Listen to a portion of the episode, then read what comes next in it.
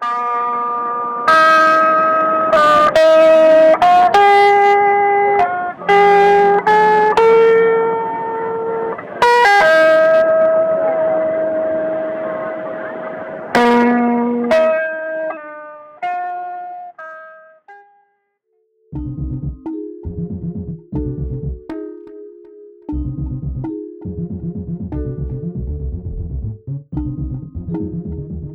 Bom dia, boa tarde, boa noite, queridos ouvintes. Estamos aqui no Pod Arquivo número 2.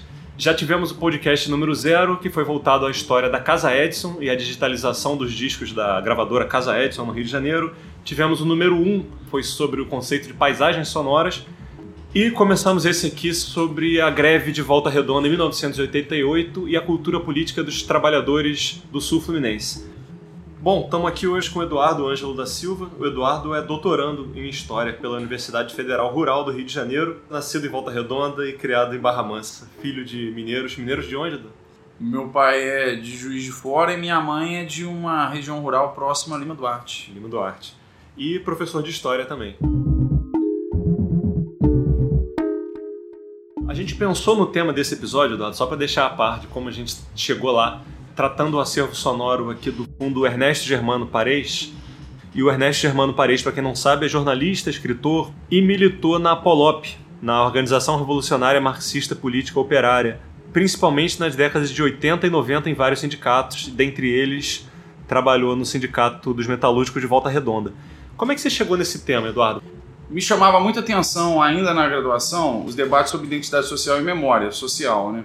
E quando nós saímos de Barra Mansa, na aviação que faz o trajeto até o Rio de Janeiro, nós passamos pelo Memorial 9 de Novembro, né, em é, homenagem aos trabalhadores que foram assassinados na greve de 1988, né, o William Valmir Barroso.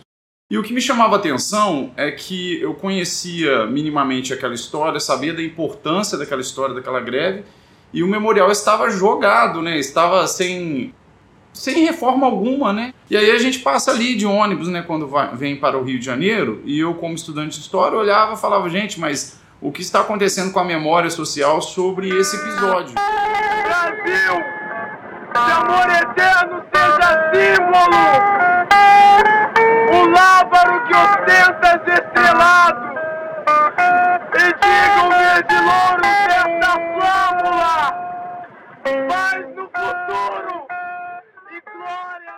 e aí minha monografia foi sobre isso, né? Estudar sobre a memória social entre os trabalhadores sobre aquele episódio. Eu entrevistei é, trabalhadores de diversas funções, idades de gerações diferentes, né? E agora, atualmente, eu gostaria de entender a região de forma mais ampla, porque os estudos, de maneira geral, ficam muito focados em Volta Redonda. E, na verdade, é uma região de tradição metal mecânica siderúrgica.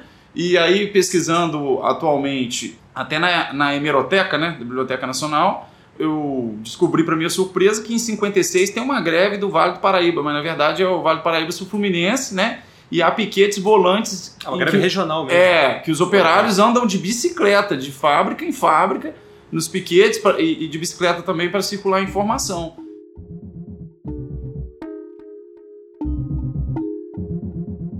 Quando eu fui para o mestrado, eu analisei a, o, o chamado Plano de Expansão D, que foi é, no contexto da ditadura civil-militar dos anos 70, daquela expansão da produtiva das estatais, né, a CSN sofreu uma operação de expansão maior do que a operação de sua instalação. Mas o plano, com a crise do milagre, né, aquele contexto, o plano não se executou como estava previsto.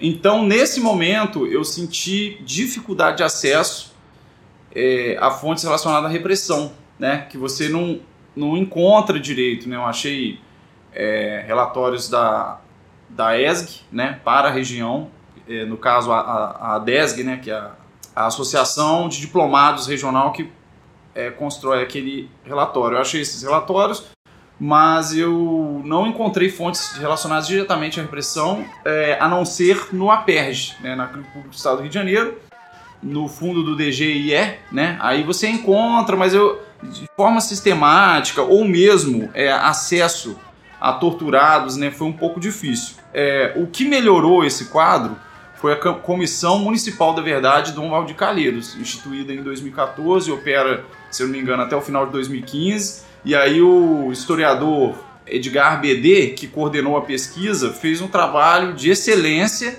e entrevistas filmadas com mais de 100 é, pessoas e torturados, pessoas que conviveram com aquele contexto e conseguiu rastrear, inclusive aqui no é, via Arquivo Nacional, né, uma série de fontes é, interessantes para o entendimento da repressão. Então nós, nós conseguimos, via intervenção do Ministério Público Federal, né, a Procuradoria ela instituiu um termo de ajuste de conduta em, no qual a equipe né, de voluntários da Comissão Municipal da Verdade pudesse entrar na CSN.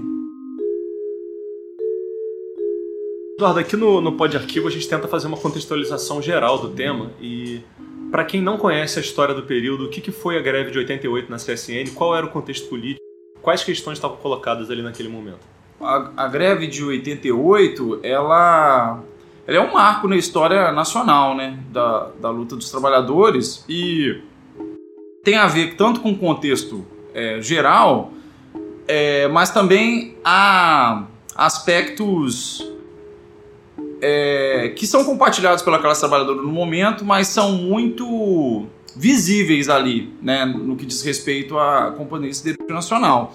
Por exemplo, você pode perceber é, nas, nas músicas é, do Ziza, que a gente vai comentar daqui a pouco também, é, que a gente tem aqui. que vamos, enfim, devem entrar daqui a pouco, uma indignação política muito grande, né? Que os trabalhadores estão lutando pela abertura, né? Pela, pelas diretas, enfim, há uma grande mobilização. É, a nova república, chamada Nova República, vem mas os militares não tiram o pé de dentro da fábrica, né? Ficando apurrinhado, eu tô inconformado, eu tô em alta tensão. Eu não estou aguentando levar essa vida sob esta pressão. Pensei que ia melhorar a vida do operário, a vida do peão.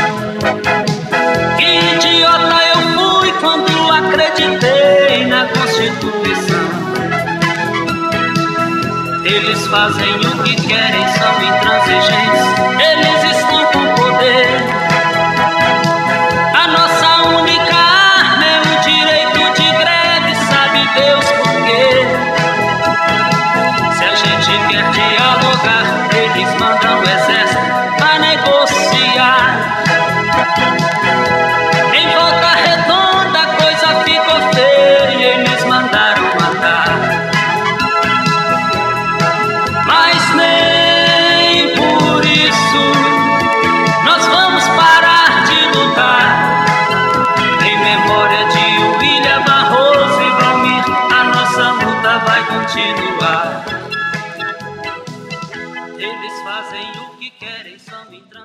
ficou famosa nacionalmente, né? Procurando até pelo tema, eu vi alguns vídeos no YouTube, jornais de grande circulação, os principais jornais televisivos.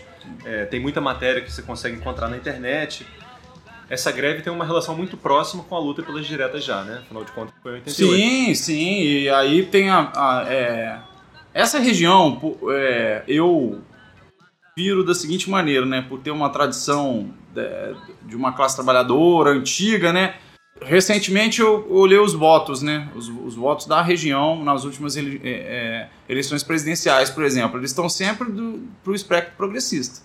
Né? Tipo assim, Ah, nas últimas agora, né? é, nas 2000, últimas, tá. é, 2010, Ok. 2000, é, tá sempre pro lado do espectro progressista, né? Você, Resende já é diferente, né? Mas Barra Mansa e Volta Redonda é, é- é meio parecido nesse sentido.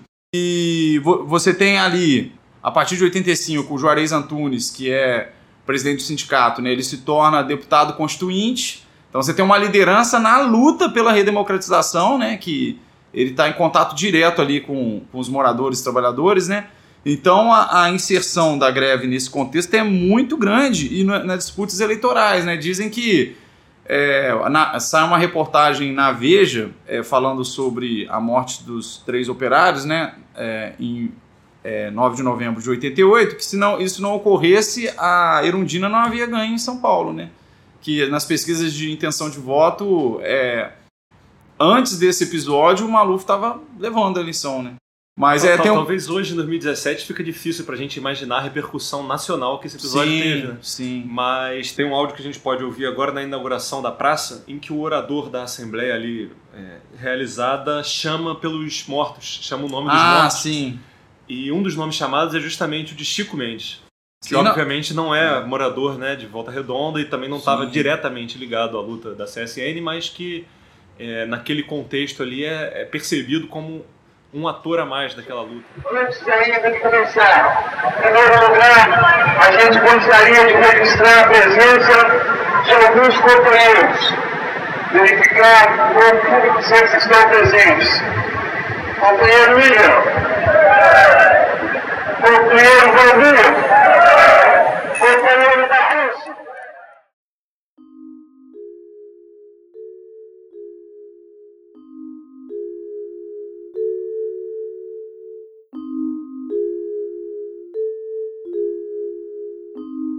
Eduardo, procurando aqui informação sobre o tema de hoje, eu cheguei num livro da Regina Lúcia de Moraes Morel, que é A Ferro e Fogo, Construção e Crise da Família Siderúrgica, o caso de Volta Redonda, 1941-1968. E aí parece que tem também no Arquivo de Memória Operária do Rio de Janeiro, né, ligado ao IFIX aqui da FRJ, tem uma coleção CSN, que abrange o período de entre 39 e 1990. O acervo foi doado pela própria Regina Lúcia de Moraes Morel. É, também pode ser um bom caminho. Eu não sei se você conhece esse acervo especificamente. Sim, ó. sim, conheço. A, o acervo, ele, ele tem até o nome dela, acho que é Coleção Regina Morel, né? Porque ela, ela monta uma equipe e pesquisa a, pesquisa a construção e crise da família siderúrgica, que é o, o, o, o resumindo, né? De maneira rápida, seria a construção da gestão e formação do operariado né, da empresa até os anos 60, quando, quando esse aparelho de gestão que fornece alguns serviços até para imobilizar o trabalhador naquela na, na siderúrgica, né, para formá-lo e imobilizá-lo ali para poder haver um mercado de trabalho né, que abastecesse a usina, ela, ela analisa a construção desse aparato né, de serviço e essa gestão sobre os trabalhadores e o fim desse modelo, que é chamado pelos liberais é, que estão é, ativos né, no golpe civil-militar de paternalismo, populismo salarial, aquela coisa toda. E aí há um desmantelamento desses serviços. Né? Então, essa forma de gestão em relação aos trabalhadores, a essa forma dá-se o nome de, na- segundo a pesquisa dela, né, de, de construção da família siderúrgica, né, que dialoga muito com a coisa do, do discurso trabalhista, né, que ele, ele quer, como eu posso dizer, ele quer instituir um comportamento na classe trabalhadora, mas a classe trabalhadora vai se apropriar daquele discurso, vai lutar pelos seus direitos. Então, ela, nos anos 80, ela, ela já tem uma perspectiva muito interessante de enxergar a realidade eh, pesquisada não como uma simples manipulação, cooptação do tra- do operariado, mas ela rastreia a, a luta por direitos do- dos trabalhadores a partir do discurso da própria empresa e das leis. Ela rastreia o, a entrada de processos na Justiça do Trabalho, né, que os trabalhadores são ativos, né, o PTB e o PCB são muito ativos na, na, na, na na- na cidade né, eh, de Volta Redonda por conta disso. trabalhadores desse país são capazes de manter sua unidade, de marchar na construção da democracia e na construção onde o regime de fato garante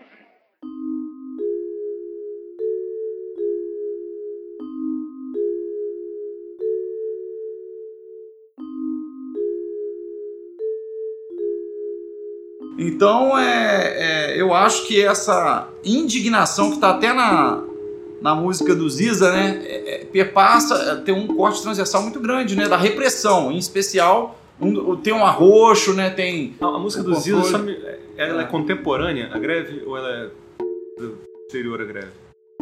Inclusive, num dos áudios ele fala que ele recebeu uma indenização, né? Ele era operário da CSN, né? E aí ele produz o disco dele. É, a nossa luta vai continuar, ela é contemporânea à greve, né? aproveitei o- a indenização da CSN e gravei meu disco. Estou aí homenageando o William Barroso Valmir com a música A Nossa Luta Vai Continuar. Estamos à venda com o disco aqui Beto Palanque, sim. É um motivo de muita satisfação estar aqui com vocês e de tristeza também por ter que fazer esse movimento. Quisera todos nós que não, que não houvesse essa oportunidade de homenagear os mortos, William Barroso e Valmir. Mas infelizmente Alguém permitiu que a gente fizesse isso aqui. E vamos fazer com muito amor e com muito sentimento para vocês.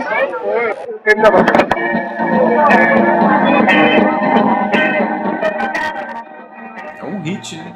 Pode falar assim uma visão geral minha do, Claro, do- claro. do disco? Eu, eu percebo três eixos, né? Que uma é desilusão amorosa e paixão, né? Que tem oito músicas, né? A famosa dor de cotovelo. né? É, e que o Ziza faz muito bem, por sinal. Não deixa nada a desejar a ninguém na época, né? Tá na ponta ali. Não precisa chorar e nem lamentar o que passou. Os meus sonhos morreram. Um outro eixo é indignação política, frustração e chamado à luta política, né? Estava comentando anteriormente que com a ditadura civil-militar, né, é, a política de gestão é chamada por alguns de paternalista, né, que oferece alguns serviços, é uma política de gestão diferente, mas muito ligada à questão de mobilização dos trabalhadores, né, para o mercado de trabalho siderúrgico. Ela tem fim e aí as casas é, operárias são vendidas nos anos 60 e 70, né? Então esse é um marco simbólico, né? é, na percepção dos trabalhadores, né? De como aquilo estava se desestruturando. É, isso, é engraçado você colocar isso, Eduardo, porque eu escutando o disco eu percebi muito claramente duas músicas de teor político muito forte, que é a primeira, a Nossa Luta Vai Continuar, e a Três Turnos. Você já falou da Aurora, é, como é o nome? Desculpa. O despertar da aurora no interior. Pois é, que eu não tinha É. percebido o conteúdo que você me apontou, se você puder repetir É, agora. não é bem político, mas específico de uma certa cultura operária, né? Na- no meu ponto, de- na minha forma de ver. Porque o que acontece? As casas são vendidas, você não tem mais estabilidade no emprego. Esses são marcos assim do período de trevas ali que entra esse, essa classe trabalhadora, né? E você tem um período de expansão enorme na usina, muito migrante, mas muito migrante mesmo de 70 a 80. E essas pessoas elas vêm do interior, né? Muitos mineiros, e, mas a migração nesse momento aí dos anos 70, 80, se eu não me engano, a maior migração é do interior do Rio de Janeiro mesmo. Né? E essas pessoas elas têm um vínculo com o ambiente rural. Então eu acho que, é, fora a dor de cotovelo, Não precisa chorar. tem os, os temas políticos, mas tem esse tema, essa música eu acho muito bonita, por sinal. É, a- o Despertar da Aurora no Interior, que tem a ver com o interior e a migração. Eu, por exemplo, é, venho de uma família em que muitos trabalharam na, na usina e sempre mantiveram um lugar de plantio, né, um sítio, alguma coisa, né? Esses trabalhadores têm muito essa relação com o campo, né? Então acho que o Ziza ele ele tá aqui simbolicamente ele tá representando essa essa essa sensação, né, de ter deixado a, a- o campo. Como é belo, só indo lá pra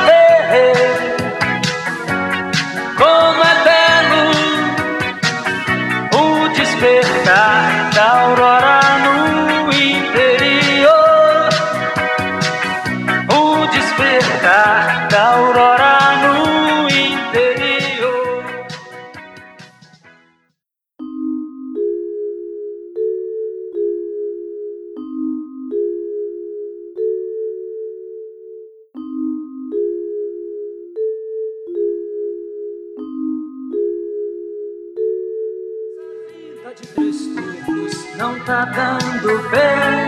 Vou acabar perdendo minha mulher.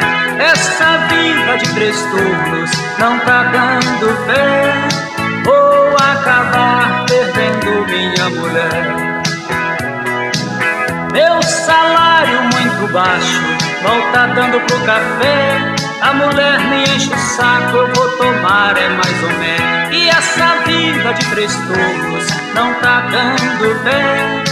Vou acabar perdendo minha mulher. Essa vida de três turnos não tá dando bem. Vou acabar perdendo minha mulher.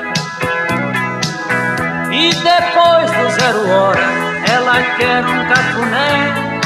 Eu tô tão cansado que nem quero ver mulher. E essa vida de três turnos não tá dando pé.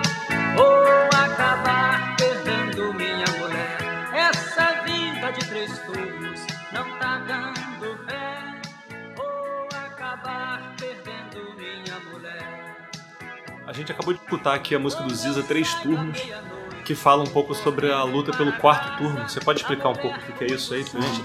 Os três turnos são turnos de 8 horas que somados é, dão 24 horas, né? E os é, quatro turnos são turnos de 6 horas. É, naquele momento, o entendimento é que, pelas lideranças, né, é que o turno de 6 horas ele garante é, um acréscimo salarial uma vez que instituído sem perda salarial, né? Então, se trabalhar seis e por outro lado a pessoa tem mais tempo para cuidar da sua vida, né? Então é Inclusive, uma das preocupações que a, a música fala é sobre a ausência do, do operário né, na sua em própria casa, né? É, que muitos viam como perigosa, né? E, e talvez esteja relacionado, talvez não, né? E, em muitos casos estava relacionado à sofrência das outras músicas aqui, né? Exato, exato. Pelo, mas é assim, a gente tá brincando. Enfim, o turno de 6 horas é garantido pela Constituição de 88, 5 de outubro de 88. E em novembro, na greve, famosa greve de 88, os, os operários vão cobrá-lo, porque não é executado. Um áudio sobre a inauguração da praça, se não me engano. Né? E essa inauguração ela contou com a presença do Jair Meneghelli, né, presidente da CUT Nacional, é, no dia 1 de maio de 89, né? O Juarez já havia falecido, né? E na madrugada, já no dia 8, o memorial ele sofreu uma explosão com é, material de uso exclusivo do Exército. E gerou uma, uma grande comoção, porque a CUT havia marcado oficialmente, a CUT Nacional havia marcado a comemoração do 1 de maio em Volta Redonda. No dia 5 de agosto, votado em assembleia, né, o memorial foi e, e 5 de agosto de 89, o memorial foi reerguido, né? E o interessante dizer é que em um dos áudios também, o operário entrevistado, ele diz: "Nós votamos em assembleia que ele tinha que ser reerguido com as marcas da repressão". Nós vivemos com dois problemas. A campanha salarial, que já se acenava como uma campanha difícil, uma campanha de levar, e agora o atentado, né, essa explosão do monumento. Então, com relação a isso, já, primeiro, com relação ao monumento, já foi feito contato, o próprio Oscar Niemeyer fez contato com o sindicato, se oferecendo para elaborar um novo projeto, um novo monumento, que certamente vai conter nele esse assunto também, que é esse último agora, da explosão. O Oscar Niemeyer fez contato, assumiu de que ele está à disposição para fazer qualquer, para contribuir novamente com a gente aqui, com, essa, com esse momento nosso, e elaborar um novo monumento. Tá? Então a ideia, inclusive, que está surgindo, a gente vai discutir decidir na Assembleia hoje, mas certamente será aprovada, já é quase unânime dos trabalhadores, é de não se mexer naquele como ele está, quer dizer, ele ficar ali. Não é ele ser demolido, não. Não é ele deixar ele para lá, não. Ele ficar e aquele ser o monumento do jeito que ele está. Ele vai virar um monumento também Normalmente, esse reerguimento com, a- com as marcas da repressão, quem for à Volta Redonda vai ver ali na Vila Santa Cecília o memorial todo fissurado, né? Por causa da explosão, mas de pé. É, normalmente outorga-se essa sugestão ao próprio Niemeyer. Por outro lado, se eu fosse pegar uma das versões, eu ac- eu acredito sim, foram os trabalhadores que, que determinaram, porque olhem como foi o reerguimento tá aqui uma entrevista que eu fiz, eu trouxe, trouxe um trecho, um trabalhador envolvido diretamente na época liderança, abre aspas. Onde está aquele memorial era uma praça que tinha um memorial em homenagem a um general, por sinal um benfeitor de Volta Redonda. Segundo a história, General Edmundo Macedo Soares. E tinha um busto ali naquela praça. E quando fizemos a demolição, aquele busto foi retirado. Tivemos uma briga com a CSN por causa daquele terreno. No final, nós saímos juntos da prefeitura e conseguimos construir a Praça Juarez Antunes com um memorial em homenagem ao William Valmir Barroso. Quando nós estávamos reerguendo o memorial, levantando, nós precisávamos de um guindaste, precisava de maçariqueiro e ninguém queria, de medo. Aí tem até um operário da FEM, que é a Fábrica de Estruturas Metálicas, uma subsidiária da CSN, É, e ele disse pra mim: Ó, ô fulano, eu vou pra lá, vou arrumar um maçariqueiro e o que precisar, eu tô lá. Arrumamos o maçariqueiro, pusemos lá e ele fez todo o serviço que tinha que ser feito. Porque mais ninguém queria fazer de medo de estar tá lá e alguém explodir, dar tiro. Ó, guindaste, quando foi arrumar guindaste, né? Ó, eu arrumo guindaste, arrumo o guindasteiro. tipo, a pessoa não ia guiar o guindaste. Queria se comprometer é. 100%. É. Aí arrumaram um guindasteiro, um próprio trabalhador da usina, eu opero isso aí. Tudo foi feito com a participação do operário, porque as outras empresas e firmas, todo mundo com medo de retaliação.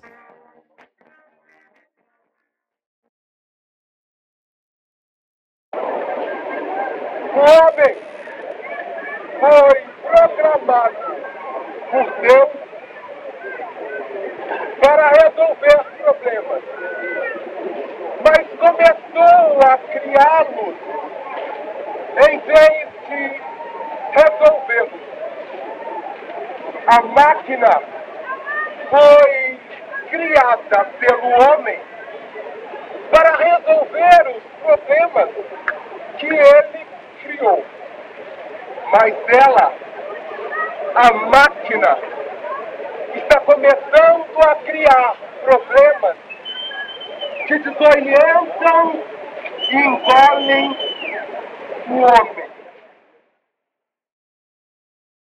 Um dos ganhos da recentes no sentido de entender essa história é a Comissão da Verdade, Municipal da Verdade de, de, de Volta Redonda, que levantou é, muitos casos de violação dos direitos humanos, isso está disponível na internet, e identificou a importância operacional das prisões e torturas em Barra Mansa, e é, isso deu elementos para que o Ministério Público Federal é, institu, instituísse um TAC, um termo de ajuste de conduta, para a Prefeitura de Barra Mansa, que é onde é o o Parque da Cidade, né? Que nome, né? Porque o, o, o, batalhão ganhou o nome de Parque da Cidade, a prefeitura ocupa parte do batalhão, há um tiro de guerra lá ainda. Bom, o TAC institui que a prefeitura tem que realizar ali um centro de memória sobre violações de direitos humanos. E esse é um debate grande na cidade hoje em dia, né? É, Para que isso seja realizado. E, é, concluindo a informação sobre a Comissão da, da, da Verdade de Volta Redonda, é, um grande acervo de pessoas torturadas, militantes, ativistas, né, é, um grande acervo a partir de doações se encontra na UF do Aterrado, no arquivo é, Genival, né, Genival da Silva, se não me engano. Parte desse acervo aqui, que nos foi cedido pelo Ernesto Germán, é do programa Bom Dia Metalúrgico, a gente tem aqui 10 programas, sem periodicidade fixa, né? mas o primeiro é de 18 de 7 de 1990.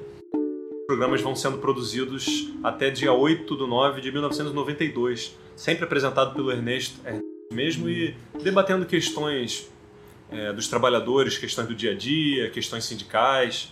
Para quem pesquisa sindicalismo, história política e sul-fluminense, é um acervo bem, bem interessante. Bom dia, companheiro metalúrgico. Nesta quarta-feira, dia 18 de julho, estamos inaugurando uma nova maneira de mantermos contato mais forte com você e com sua família. A partir de hoje, todos os dias, estaremos chegando em sua casa através do programa Bom Dia Metalúrgico. Estaremos mantendo um contato mais próximo e trazendo as informações sobre o dia a dia do trabalhador de nossa região. Um bom dia metalúrgico.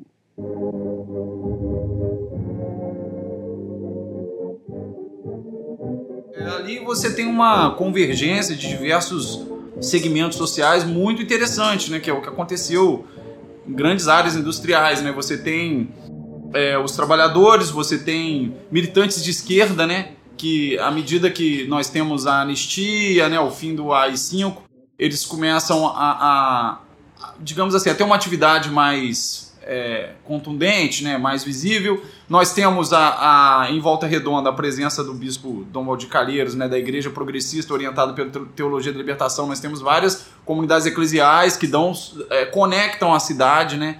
Então, em greves você tem assim é, os discursos do tipo né, o Dom Valdir falava isso muito claramente, né, que é, ele falava que nós temos às vezes, que tomaram partido porque fechar os olhos frente à justiça é não praticar a caridade, né? Tá errado. Falava, às vezes nós temos que escolher o lado que vamos nos posicionar. É o capital, né? Ele tinha um L assim diferente, né? Ou o- os trabalhadores, né? Então ele chamava a participação e, e isso, a rede das SEBs, né? Das comunidades eclesiais de, de base, elas têm relações também com as associações de moradores. Então, assim, essa geografia social operária da cidade, assim como ela forneceu é, energia para a produção, ela também ela conectou energias para defesa do interesse dos trabalhadores, né? Você vê uma, uma cidade muito conectada, né? Você vê uma, uma cidade operária lutando por direito de cidadania. Bandas musicais, né? É. Você que chegou a comentar antes que era muito comum ter em praça pública bandas tocando a Internacional Comunista. É, não, é o vídeo do Eduardo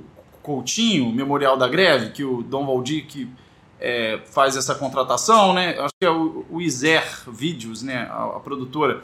Que ele faz. Ele, ele- o Eduardo Coutinho é diretor de um vídeo sobre a, a greve de 88. O vídeo começa com o coral municipal né, na Praça é, Brasil, né, cantando a, a, a, a Internacional.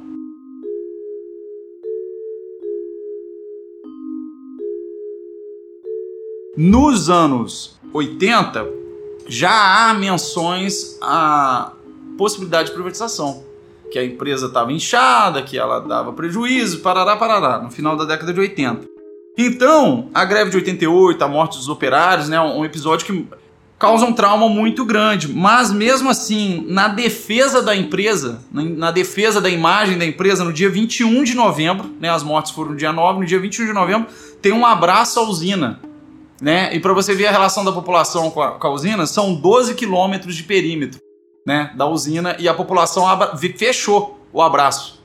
Provavelmente o grupo Vicunha, que estava mal das pernas economicamente e comprou né, a usina Presidente Vargas, é, nem ele sabia o que ele estava comprando, comprando, porque ele comprou uma cidade, né?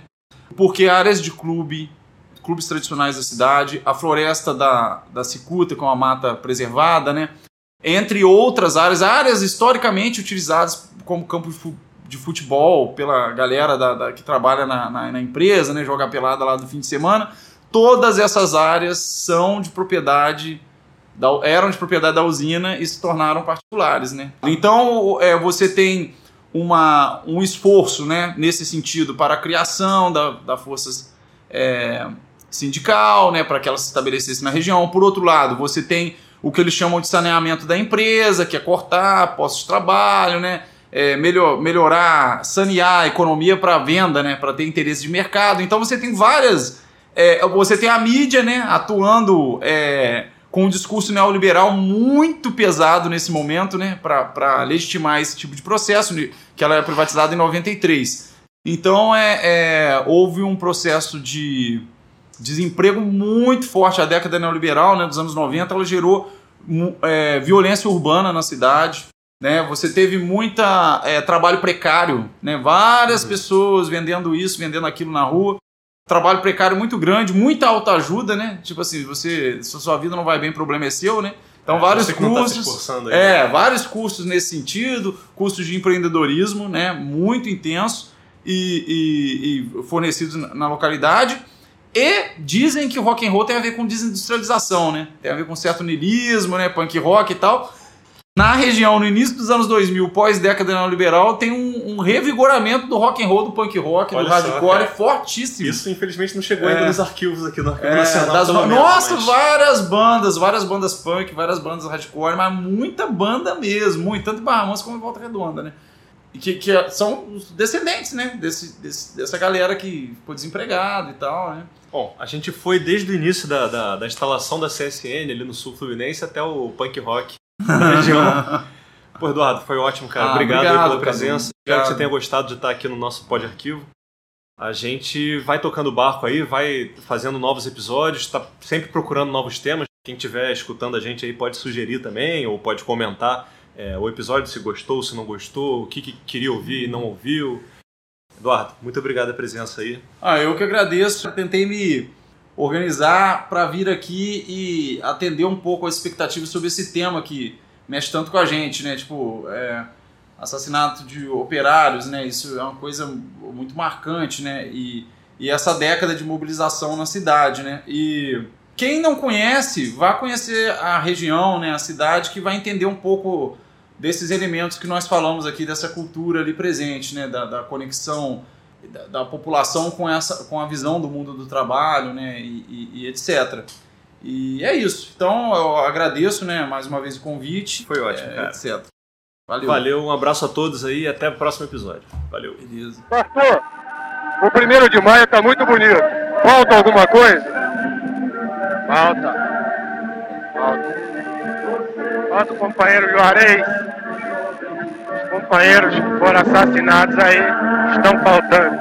E agora nós vamos fazer um minuto de silêncio e o encerramento do minuto de silêncio. Por conta do nosso maestro, tanto da banda quanto do coral, que vão exatamente nesse instante executar internacional. Um minuto de silêncio agora, companheiros.